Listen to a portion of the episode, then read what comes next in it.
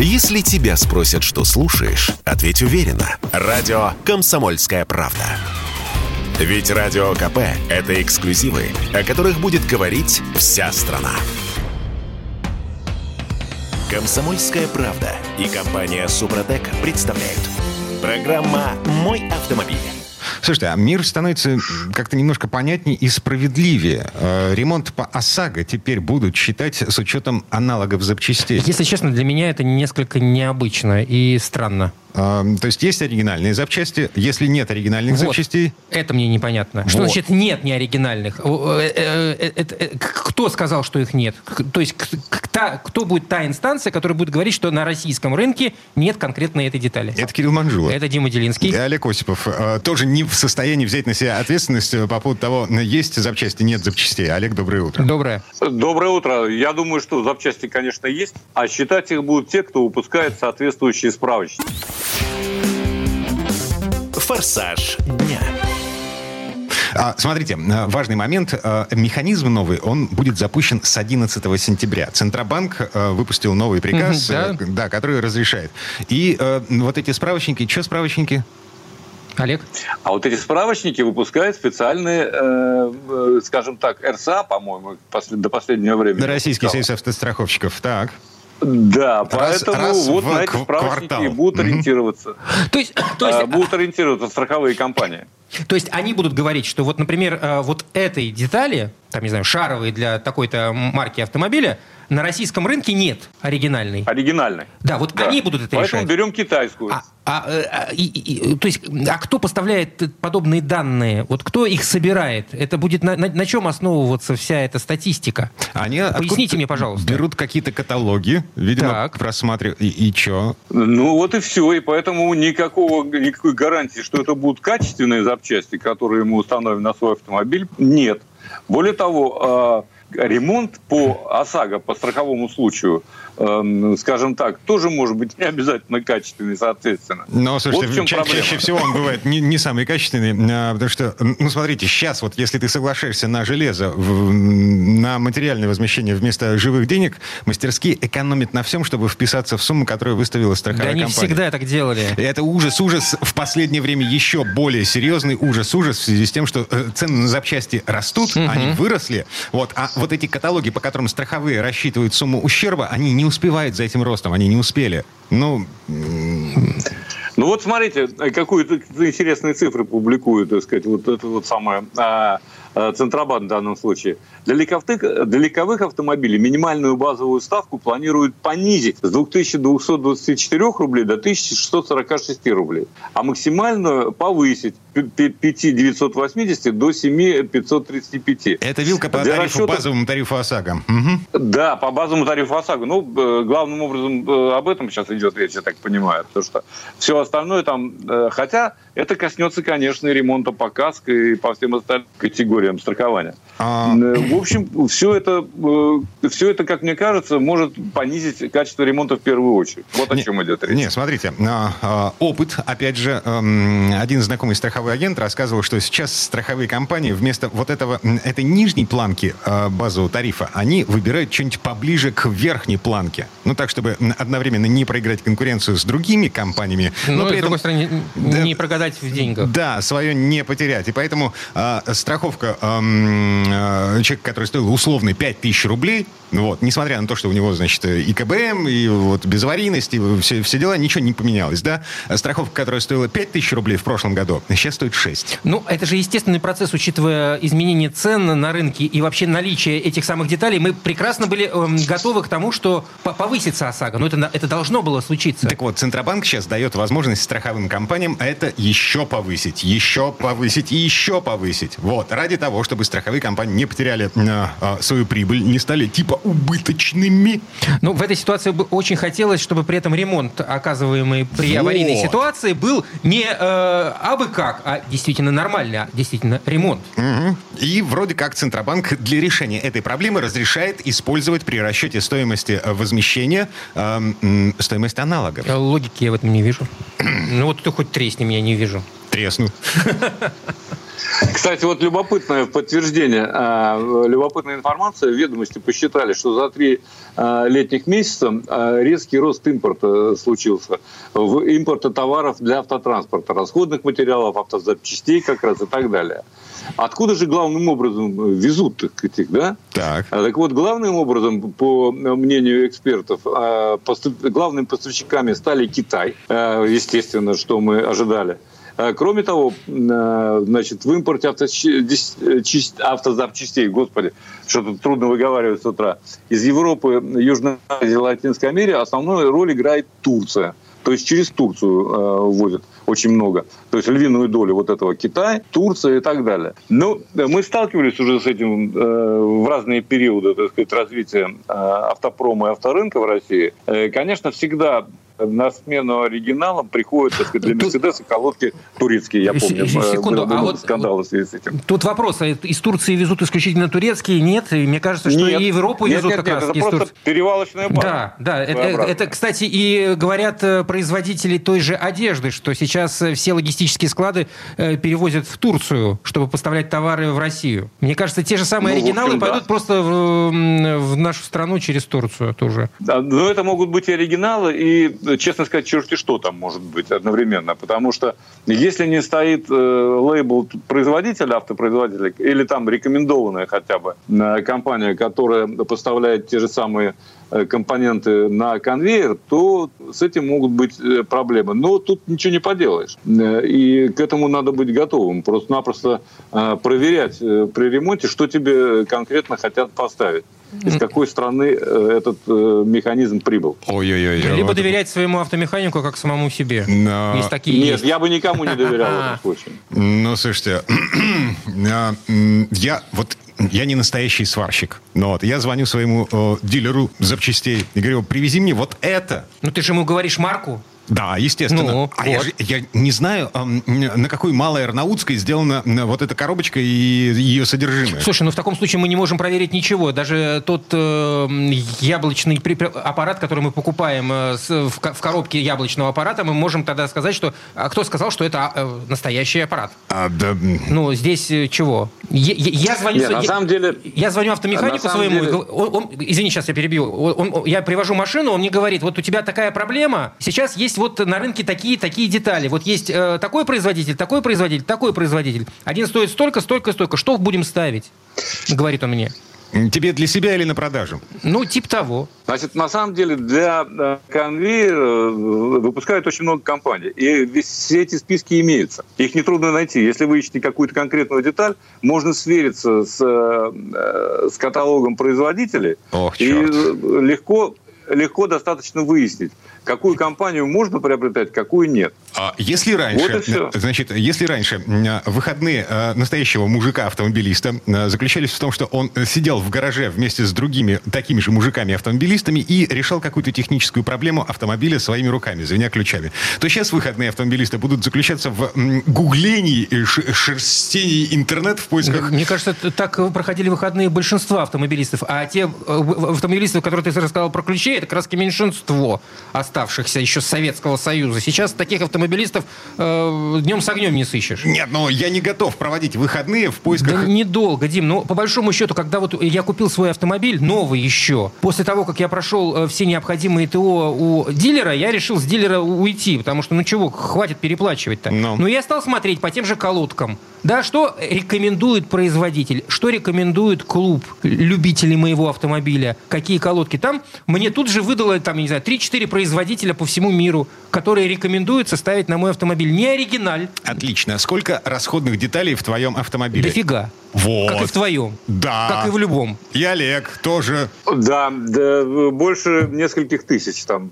Но на самом деле основные, которые играют ключевую роль в безопасности, в частности, да, и в надежности, их э, не так уж много, в общем. Да, понятно, что такое Брэмбо, компания, которая поставляет тормозные механизмы. Слушайте, Если, на коробке э, может быть написано надпись... Брэмбо, на коробке может быть написано Bosch, но она может быть сделана в подвале на Малой да Арнаутской. Нет, да нет, Дим, ну это очень Сейчас сложно. параллельный импорт. Это а, очень сложно. открывает двери э, для поставок в нашу страну контрафакта. Если ты не полный, прости господи, лох, то ты поймешь, что это подделка. Даже несмотря на то, что там на коробке написано. Ну, правда. Ну, я, Ну, Алекс, если скажи, мы не может быть, я не поймем, то прав. поймет специалист, Ну, который ну, занимается ремонтом. То Ну, вне всякого сомнения. Ну, а, ну, просто нужно быть Ну, более... не всегда, не, не всегда Да. так легко отличить, на самом деле, но способы все же имеются. И кроме того, надо понять э, простую вещь, что э, хорошо и дешево не бывает, увы. Слушайте, обиднее всего бывает, когда дорого и плохо. Это да, Дим, но в этой Вот ситуации, это да, в, это этой, правда. в в нашей сегодняшней ситуации нам, лю- людям, которые имеют автомобиль и его обслуживают,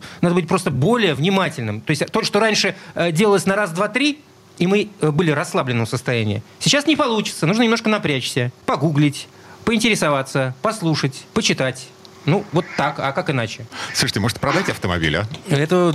Понимаешь, ты его продашь именно для того, чтобы потом мечтать э, снова о нем. Это как, как, как в старом, помнишь, фильме, да, «Берегись автомобиль». Все люди делятся на две категории. Те, кто имеет автомобиль, и те, кто хочет его приобрести. А, По-моему, так там это было. Зашибись. Есть другой анекдот насчет «купи козу», да? Купил козу. да, Продай козу. Ладно, время этой четверти час к концу подошло. А, Мы до сих пор, ну, скорее всего, и не придем к единому общему мнению. Так или иначе, э, значит, э, э, факт. Центробанк разрешил учитывать стоимость запчастей не оригинальных при расчете компенсации по железу в ОСАГО.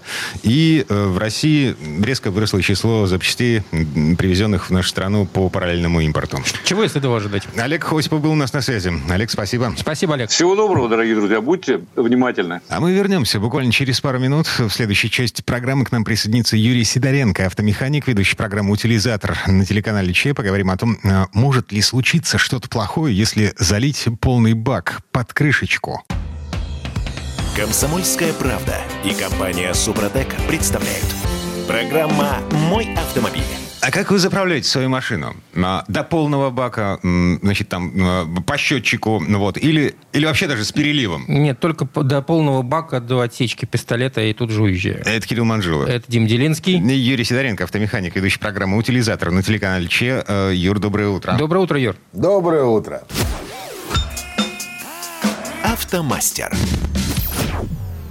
Итак, вредно ли или не вредно заправлять э, полный бак вот прямо под самую горловину? То есть еще после отсечки еще Да-да-да-да-да. нажать на рычажок. так, под- под- под- подобрать, подобрать пару литров. Трамбануть, как говорят, это самое. Сейчас я, говорит, трамбовку горючего сделаю, затрамбую прям так, чтобы уже выливалось, и нормально все будет. Не, ну, многие так делали, я тоже так делал до определенного момента, пока у меня э, вот в жару, которая сейчас была, не начало выливаться топливо из заливной горловины. На, погоди, это, это что получается? Ты под пробку заправил, значит, жара, э, бензин нагрелся, расширился, и все поперло через щели. Так? Ну, там не то, что щель, там просто, ну, там такое давление создалось, что, что просто-напросто выдавило топливо. Здесь как раз в чем проблема-то, друзья мои? То, что э, заправляя под горловину, вообще вот, вот под завязочку, мы, пере- мы перекрываем систему вентиляции бензобака. Там есть система вентиляции своя. А там и такая есть. Да, вот. И мало того, что туда может бензин этот попасть по итогу, э, он туда начинает заливаться, система вентиляции, потом непонятно, куда выливаться, это тоже нехорошо. Вот. И дальше э, он, естественно, начинает через все щели лезть. Причем, э, ладно, если это, допустим, выливается просто вот как у меня, у меня вылилось наружу. Ну, там у меня некуда попадать. У меня такая система на моем автомобиле, что может литься только вот вниз. Ни на какой там, ни на глушитель, э, ни на какие-то горячие детали, а вот литься вниз. Но в этом тоже хорошего мало. Потому что э, у меня бак стоит снизу, и датчик стоит с- сверху на баке, и получается к салону никакого отношения это не имеет.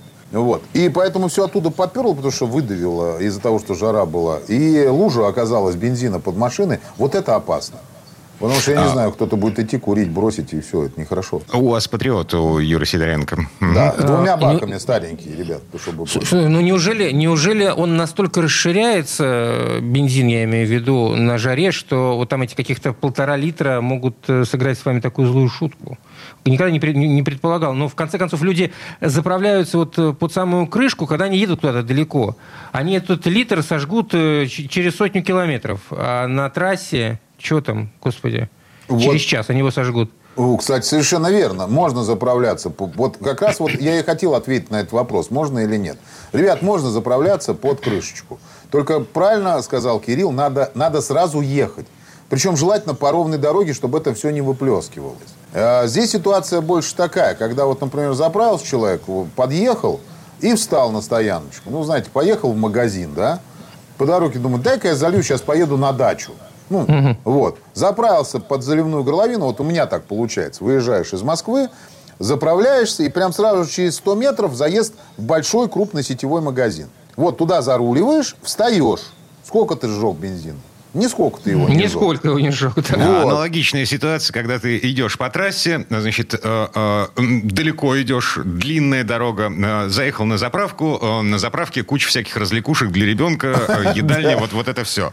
Вот, заправился под крышечку, машинку поставил и пошел, значит, э, Развлекаться. разминаться, да. Ну да, вот история, она одинаковая. Вот здесь как раз начинается, э, начинается то, что начинается. Естественно, под воздействием жары, которая сейчас есть. А в Москве было, например, вот, ну, буквально э, на, на днях там было 35 градусов, 36. То есть реально душно. Помимо того, что солнце даже может не палить, просто жарко вокруг, вот просто даже в тени. Вот. И, естественно, начинает бензин расширяться. Для этого есть, э, ну, как бы карман, через который оно расширяется. Даже вот эта горловина, которая есть, она и то дает вот этот карман. Бензин начинает под нему подним- подниматься и не доходит до верху.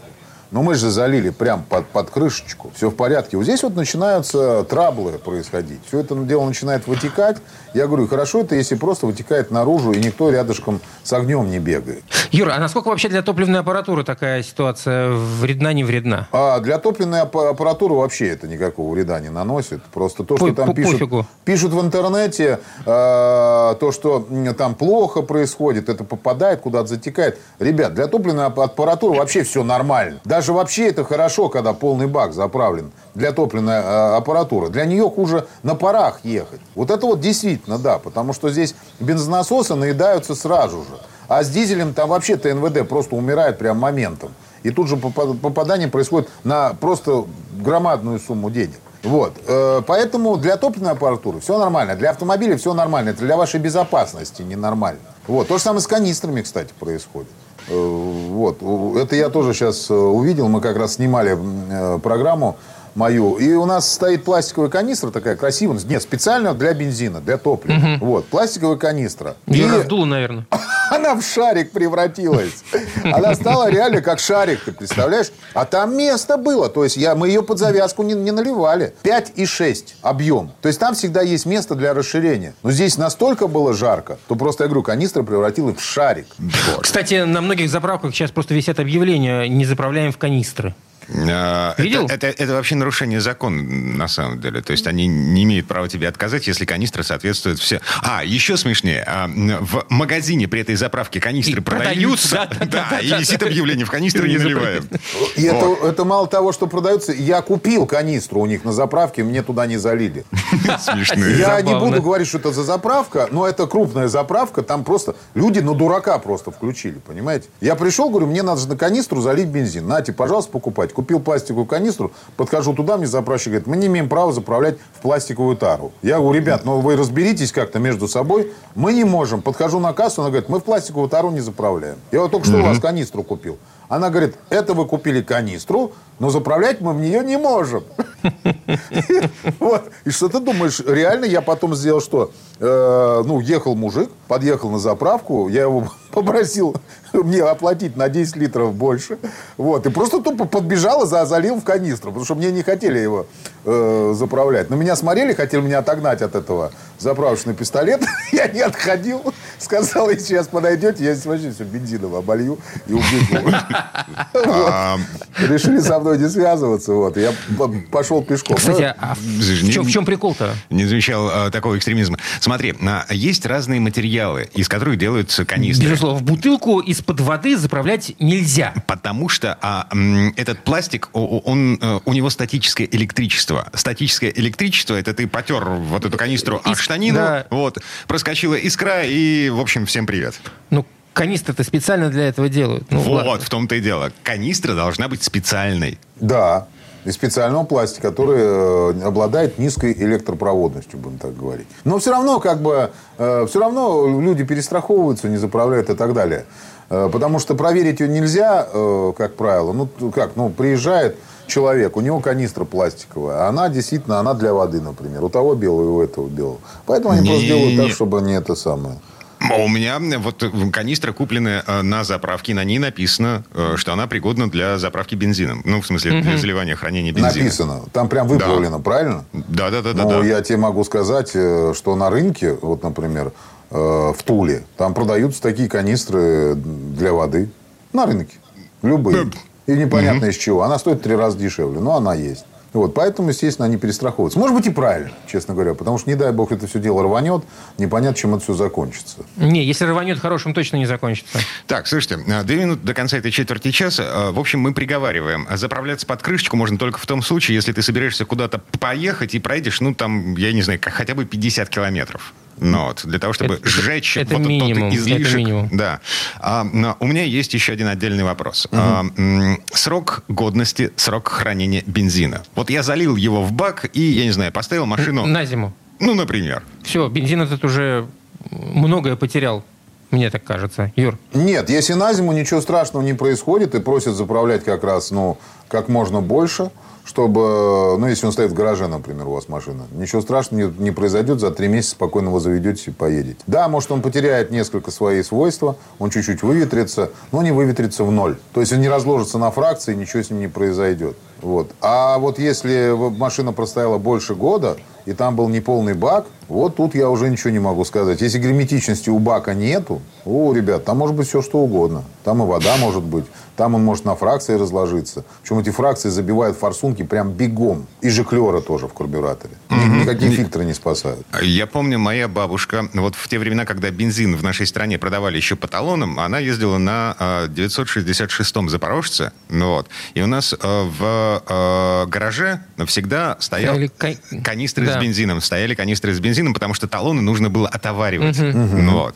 А ездила она немного, и поэтому мы этим бензином еще приторговывали. Но, но вот эти канистры, они стояли. А, год вот. То есть эм, через год она куда-то их девала. Я, я не помню куда. Ну, это ничего страшного. Там в любом случае он же совсем не разложится, этот бензин. Все нормально с ним будет. Ну, угу. вот, но сезон вообще это не проблема. Ребят, спокойно заправляйте. Желательно только заправлять уже полный бак. Ставить машину желательно с полным баком. Хотя, хотя, рекомендуют ставить почему-то по безопасности с пустым баком. Но я могу сказать, вот я разговаривал с, по, с пожарными э, ребятами, они говорят, Юр, вот полный бак есть меньше вероятности того, что он рванет, чем, пол, чем пустой или полупустой. Потому что нету газообраз... газообразования, да, да. да. Паров нет, угу. все. Сам бензин, он не загорится, пары взрываются.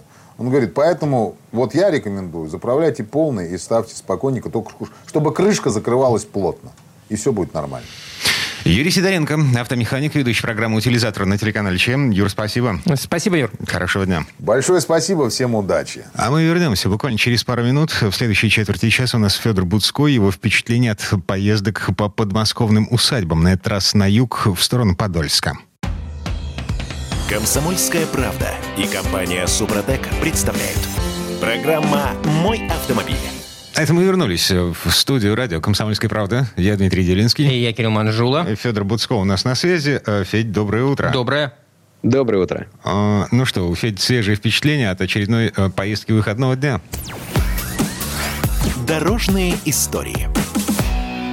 Да, прокатился, прокатился очень здорово, причем совершенно недалеко от Москвы. Всем, кто живет в Москве, в Московской области, в Тульской области, а, это вообще удобно. Но даже если живете подальше, все равно имеет смысл хороший маршрут, вот честно, честно говоря, потому что за раз сможете посмотреть, где писалась э, история государства российского, значит, Карамзины, и увидите следы доисторических животных, и самый необычный храм Подмосковья, и вообще, а, и самую модную танцплощадку эпохи Пушкина. Все, все рядом, все близко близко, все на юге от Москвы, и реально вот можно за день все посмотреть. И вот э, впечатлений на неделю точно хватит. Вот Короче, моя... да, э, даже если вы приехали в Москву в качестве туриста, э, я, кстати, давно не был в Москве в качестве туриста, ладно, не суть важно. А Москва это не только Красная площадь, да? Да серьезно? Вот. Да, и главное, не ходите на Старый Арбат, да, вот чтобы вас не постигло разочарование, лучше поезжайте, прокатитесь вокруг города или поезжайте по усадьбам, которые в Москве, но я в данном случае из Москвы выехал, первая остановка называется Астафьево, это, ну, вообще древнее место, оно там еще в 1340 году упоминается в духовной грамоте Ивана Калиты. Но э, так далеко в историю заглядывать не будем. Там стоит роскошный двухэтажный дворец. А, такой классицизм. А, с колоннами, с портиком, с бельведером, да, вот с таким вот этой башенкой сверху, да, с галереями, которые соединяют основной дом с флигелями. Очень красивый конца XVIII века строил, значит, Андрей Иванович Вяземский, один из самых знатных и вообще самых образованных людей своего времени и красиво очень построил. Красивый парк, есть там регулярный парк, есть пейзажный парк, там есть тенистые аллеи, беседки, горбатый мостик, пруд большой. Можно на лодке покататься. Ну, то есть, прям здорово, здорово, здорово. А, кстати, еще эта усадьба вошла в историю русской аэронавтики, потому что 220 лет назад там приземлилась первая женщина-воздухоплаватель русская. Ну, вернее, э, первая женщина, которая совершила полет на воздушном шаре. 200, 200, 220 лет тому назад? Да, октябрь 1803 года, Бочки. значит, приехал француз, который тут катал сначала кого-то из, из, из господ прокатил, значит, на своем воздушном шаре, а потом еще даму взял прокатиться, и вот это была такая Прасковья Юрьевна Гагарина, обратите внимание на ее фамилию. Да, и нарочно не придумаешь приземлились на лужайке. Ну, вообще, там место историческое и очень красивый дворец внутри, такая анфилада дворцовых комнат, залы для приема гостей, всякие будуары, спальни. Все это, правда, такое новодельное. Ну, то есть, оно вроде как старое, но в то же время дворец разнесли. В 30 году, 1930 году все оттуда позабирали, все эти коллекции картин, мебели, люстры там, и так далее, и так далее. И, в общем, пришлось все восстанавливать, включая паркеты, изразцовые печи, лепнину. Но это все восстановлено. На этом нет такой патины, нет такого ощущения старины большой. Но, может быть, как раз э, князь Вяземский был бы рад, потому что он же не хотел строить сразу такое вот старье с пауками по углам. Вот ему, наверное, тоже хотел, чтобы было красиво. А, а, обалденный овальный зал, такая реально жемчужина дворца, очень интересный, там э, фантастическая акустика, потому что если встать ровно в центре зала, то и хлопнуть в ладоши, ты где-то там секунд пять э, четко слышишь эхо, которое к тебе приходит со всех сторон. Он такой очень красивый дворец, э, много всего красивого туда привезли, там и портреты, и там разная утварь, и мебель, в общем, интересно посмотреть. А на втором этаже сидел, э, значит, э, э женатый на дочери первого хозяина историк Николай Михайлович Карамзин, и он сидел там 11 лет, писал главный труд своей жизни «Историю государства российского», которая на самом деле для современников была очень большим откровением. Когда выпустил там первые восемь томов своего вот этого издания огромного при поддержке царя финансовой, а, выпустил довольно большим тиражом по тем временам. 3000 экземпляров. Кстати, по нынешним временам для исторической книги это опять большой тираж. Раскупили да, сразу. Нынче по 500 книжек не более. Да, и э, раскупили сразу, и многие говорили, что благодаря Карамзину, собственно говоря, для них и появилась история у России. Такая вот, которую взять можно, прочитать и понять. Сидел там на втором этаже, ему специально флигель построили, э, у него простой там э, из сосновых досок стол, простая лавка, на которой раскладывал свои вот эти самые манускрипты и писал. В общем, здорово. Интересно. Еще, кстати, в Астафьево есть тоже забавное заведение, называется «Кабинет медали». Там прошлый директор собирал медали. Медали не наградные, а памятные. То есть медали, плакеты, это когда медаль квадратная или прямоугольная, а, и насобирал их там 17 тысяч штук. Есть совсем древние, которые там посвящены нештатскому мирному договору 1721 года. Это когда наши со шведами замирились после Северной войны 20-летней. Вот. Э, есть там медали о всяких открытии железных дорог, строительстве заводов, там, о каком-нибудь там юбилее пивоваренного общества и так далее. Но это интересно посмотреть, вот, любопытно, действительно. Так что в Астафьево полдня провести можно, можно и на целый день поехать. Но мой вариант другой, поехать дальше. Там буквально полчаса езды, вы приезжаете в Дубровец. Дубровец Троицы – это ну, усадьба Голицыных, но суть там не в усадьбе, а суть в совершенно невероятном храме. Наверное, самый невероятный храм Подмосковья, а может, всей страны. Это Знаменская церковь, которая построена в стиле барокко. Причем не просто барокко, а такое барокко, э, которое, даже если бы оно было там в Италии, Швейцарии, Австрии, Германии, неважно где, в Западной Европе, все равно все бы ездили такие, ох, ничего себе. То есть, э, внизу это такое здание форме четырехлистного клевера, да, а из него торчит такая высоченная башня, увенчанная золотой короной. Смотрится очень эффектно, совершенно с любого ракурса. Мы смотрели со всех, и снизу, и сбоку. И коптер у нас летал там и сверху. То есть, как ни посмотри, все э, выглядит очень-очень-очень интересно. Там долго ее строили. Потом на освещение приехал Петр Первый, который был таким учеником Голицына в детстве, и там были большие торжества, ну и понятно почему. И еще такая небольшая наводка. Будьте внимательны, когда осматривать будете этот храм. Дело в том, что он весь э, построен из известняка, ну, местный камень, да, хотели как в Италии, но у нас мрамора нет, у нас известняк. С одной стороны, это проблема, потому что ну, то есть он был неподалеку, в карьерах, в каменоломнях тут же добывали, из него и Кремль московский строили, и половину этих усадеб строили и так далее. Ну, в общем, все, что не лень, строили из известняка. Чего было, из чего было, того строили. Материал этот не вечный, и он разрушается, вода и так далее, все это для него проблема. А, но вместе с тем, как промывает его вода, на его поверхностях проявляются окаменелости, древние фасилии. То есть, mm. это следы животных, там всяких морских ежей, там моллюсков а, и другой фауны палеозойской эры. То есть, это животные, которые жили там 250, 300, 400, 500 миллионов лет назад. Вот когда океан отходил, да, и первые животные выползали, первая жизнь выползала из воды на сушу, вот, вот, вот с тех пор там в этом известняке они окаменевшие остались, и этого полно. То есть, ходишь, там стоит святой святой, значит, у него книга в руках открыта. Смотришь, на книге раковины проступили. Там рядом с ним лев, у него на морде морские ежи. Ну, то есть, это очень круто, это прям очень рекомендую. Слушай, см- смотрю просто на картинки и диву даюсь, конечно, 1690 год постройки. Вот. Ну да, это очень красивая церковь, для, она очень красивая для, внутри. Хотя для я терпеть России... не могу стиль барокко, ну, не мой совершенно стиль, но тем не менее, надо сказать, что это, ну, это выдающаяся такая фантастическая вещь. И внутри смотрится тоже очень круто. Особенно вот этим многоярусный потолок, который кажется тебе таким где-то высоко, такой под куполом храма неба, а, а над ним еще небо, а потом еще и там таких четыре уровня. То есть, э, разные уровни неба. Но это, это, конечно, смотрится очень причудливо и очень красиво. Я помню впечатление, когда мы на этот храм наткнулись совершенно случайно. Просто катались по Подмосковью абсолютно без цели и без плана. Выезжаем из-за какого-то холма, и тут такое... Вот, вот да, это корона да, да. На, Он стоит башней. на высоком холме на берегу реки, и это, конечно, да, это производит впечатление, безусловно. И если у нас осталось еще немножечко времени, если у вас во время вашего путешествия останется еще немножечко времени, то я рекомендую там совсем поблизости доехать до местечка Ивановское. Ну, вернее, сейчас это находится в черте города Подольск. По соседству стоят пятиэтажки жилые и так далее. Но когда-то это была отдельная усадьба. Богатая. В 1830-е годы хозяйка Графена Закревская такая была там. Э, жена будущего генерал-губернатора Москвы. Одна из первых красавиц своего времени. Все в нее влюблялись. Все поэты писали стихи включая Пушкина. Она была не только очень красива, она очень любила танцевать. И там были балы с особым размахом. Такой был супер модный клуб, куда мечтала попасть вся светская молодежь Москвы. Такая самая модная танцплощадка.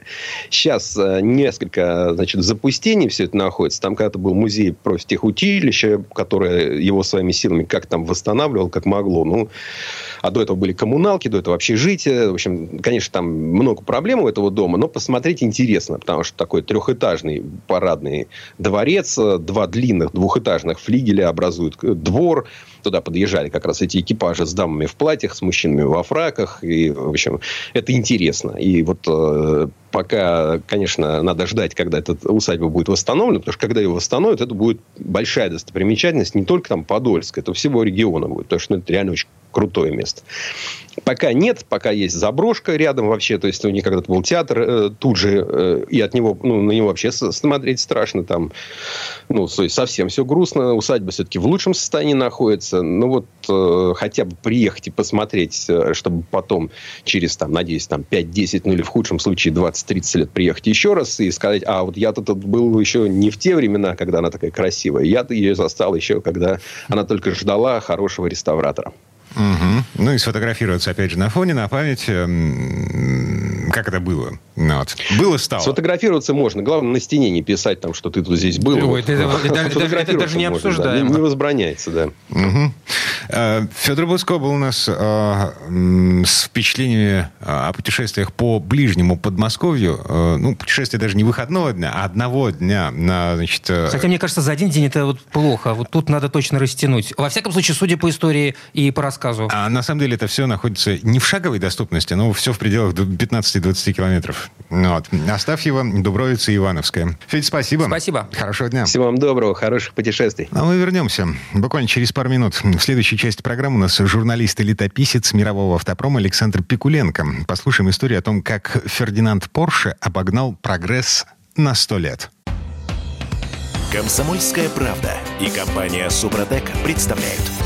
Программа «Мой автомобиль». Это мы вернулись в студию радио «Комсомольская правда». Я Дмитрий Делинский. В этой четверти часа у нас традиционная история от Александра Пикуленко. На этот раз о легендарном немце, который родился в Австро-Венгрии, вообще на территории современной Чехии. И этот человек смотрел в будущее настолько далеко, что создал гибридный двигатель за сто лет до того, как это стало мейнстримом.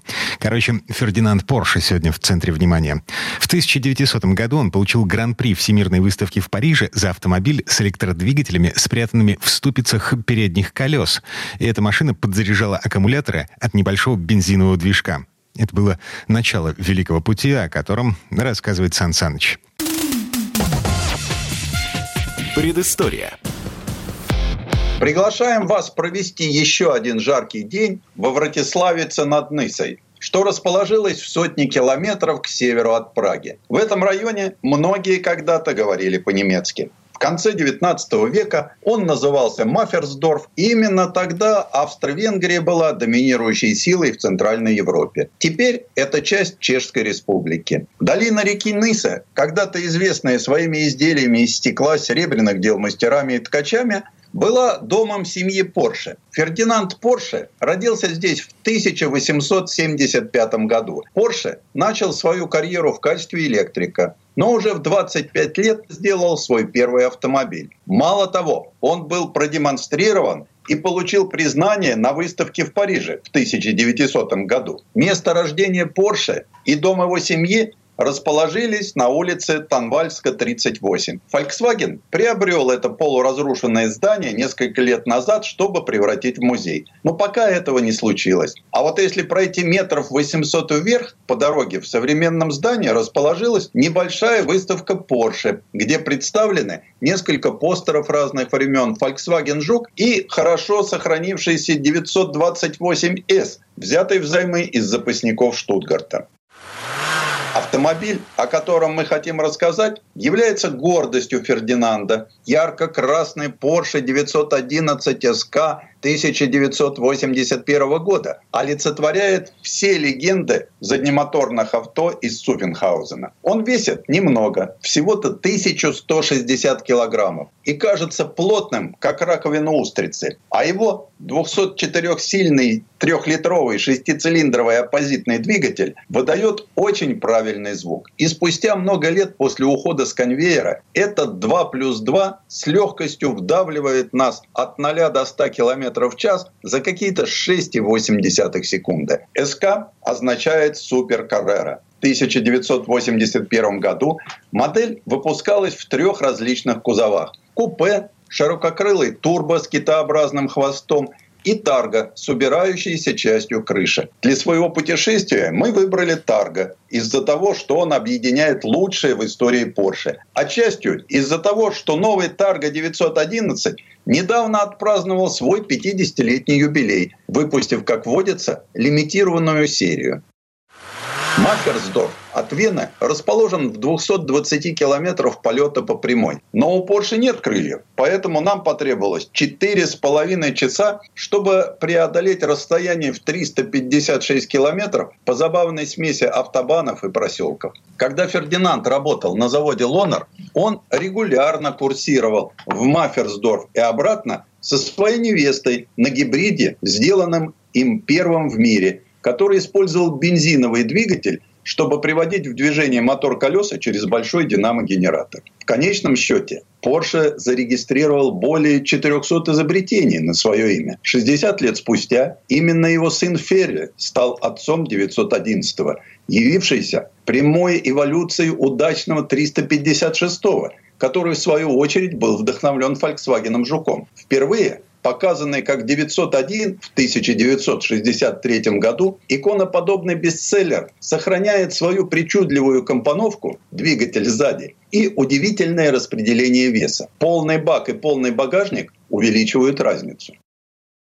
Сам Фердинанд Порше поступил в Венский политехнический институт. Там он сконструировал известный электромотор в колесных втулках, по вечерам работая на Белли Эгора, а еще гонял на полноприводном Лонер Porsche Mixed по холмам в окрестностях Вены. К нашему удивлению, большинство дорог, показанных на черно-белых фотографиях, существуют до сих пор. Полностью с оригинальными указателями расстояния, дорожными знаками и отполированным булыжником, таким же скользким, как натертый пол в бальном зале Венской оперы. Игрушки, подобные классическому 911, превращают мальчишек в мужчин особенно в дождь. Вышедшие из современного мира, наполненного подушками безопасности и электронными ангелами-хранителями, мы нашли отрезвляющим быстрые движения через обратные шпильки в автомобиле без фильтров, без усилителя руля, без АБС, без блокировки дифференциала. Когда дела у Лонар пошли похуже, Porsche перебрался из Вены в Венер Ньюштадт, где присоединился к Кастро Даймлеру. Когда Первая мировая война представлялась всем неизбежной, неугомонный изобретатель какое-то время сконцентрировался на двигателях для аэропланов и дирижаблей. Но как можно догадаться, автомобили никогда не исчезали из его поля зрения. Напротив, Porsche дал свое имя всем автомобилям, задуманным на Австродаймлер в период между 1907 и 1923 годами. Среди них маленький родстер Саша, который выиграл 50 соревнований из 52, в которых он участвовал. Некоторые из этих малоизвестных классических авто можно увидеть в музее Фартраум Мадзе, недалеко от Зальцбурга. Все автомобили экспозиции принадлежат Эрнсту Пьеху. Что-то говорит это имя? А должно. Потому что некий Антон Пьех, муж дочери Луизы Порше, владел 15% дизайнерского бюро доктор-инженер Гонорас Каузе Фердинанд Порше, ГМБХ, организованного 1 декабря 1930 года в Штутгарте, что, собственно, и появилось колыбелью того, что впоследствии стало Porsche Holding. Хотя наше путешествие началось и закончилось в Цуфенхаузене, мы специально заехали в Гмюнд, где Porsche открыл филиал, которым управлял вместе со своим сыном и небольшой группой близких единомышленников. Если вы выберете живописный путь вокруг Семеринг-Пас и через горы, то поездка из Вены в сердце Каринтии покажется вам лучшим участком пути. Не оборудованный опционным кондиционером наш 911 СК Тарга прикрывал крышу, когда небо поливало нас солнечными лучами. Концепт Тарга такой же умный и практичный, как зонтик. Отстегнуть балдахин вокруг лобового стекла, потянуть повернуть его вперед и приподнять. Затем свернуть, правда аккуратно, не повреждая тончайшую как бумага искусственную кожу. Затем сложенный навес укладывается аккуратно под передней крышкой. Снять и установить его одной левой можно за 15 секунд. Тряска на очень большой скорости заметна, так как зафиксированное заднее стекло действует как большой воздушный совок. Однако в современном мире, бедном на эмоции, открывающийся верх тарга добавляет впечатлений. Из Винер-Нойштадт мы следуем по железной дороге Семмеринг, которая сама по себе уже индустриальный памятник.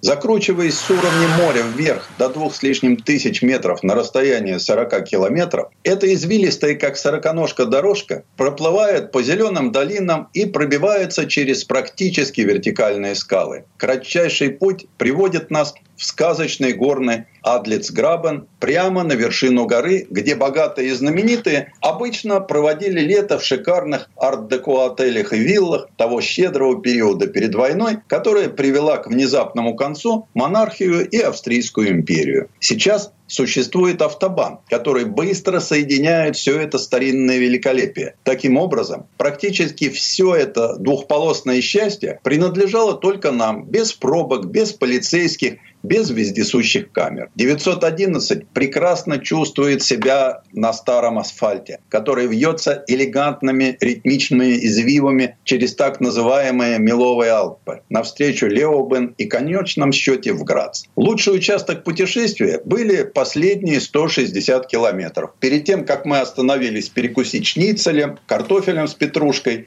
и бутылочкой местного белого. Последним барьером был перевал Кацберг. Здесь отец и сын Порше, а часто в компании с главным техником Карлом Рабе, проводили испытания на ускорение торможения. Сочетание тошнотворных слепых поворотов, захватывающих дух отвесных гребней и спусков в свободном падении, а также нескончаемое разнообразие дорожного покрытия должны были превратить эту 12-километровую горную дорогу в самый суровый участок нашего путешествия в Гмунд. При въезде в долину Мальта расположился неприметный деревянный домик прямо рядом с главной дорогой. Время оказалось добрым к старой проектной мастерской Porsche. Ключником здесь служит Хельмут Фемфгофер, который управляет в деревне частным музеем Porsche. В 1945 году французскими оккупационными силами Фердинанд Порше был арестован, но его сын оставался в Гмюнде, чтобы завершить проект 356. Первый автомобиль, отмеченный исключительно именем семьи.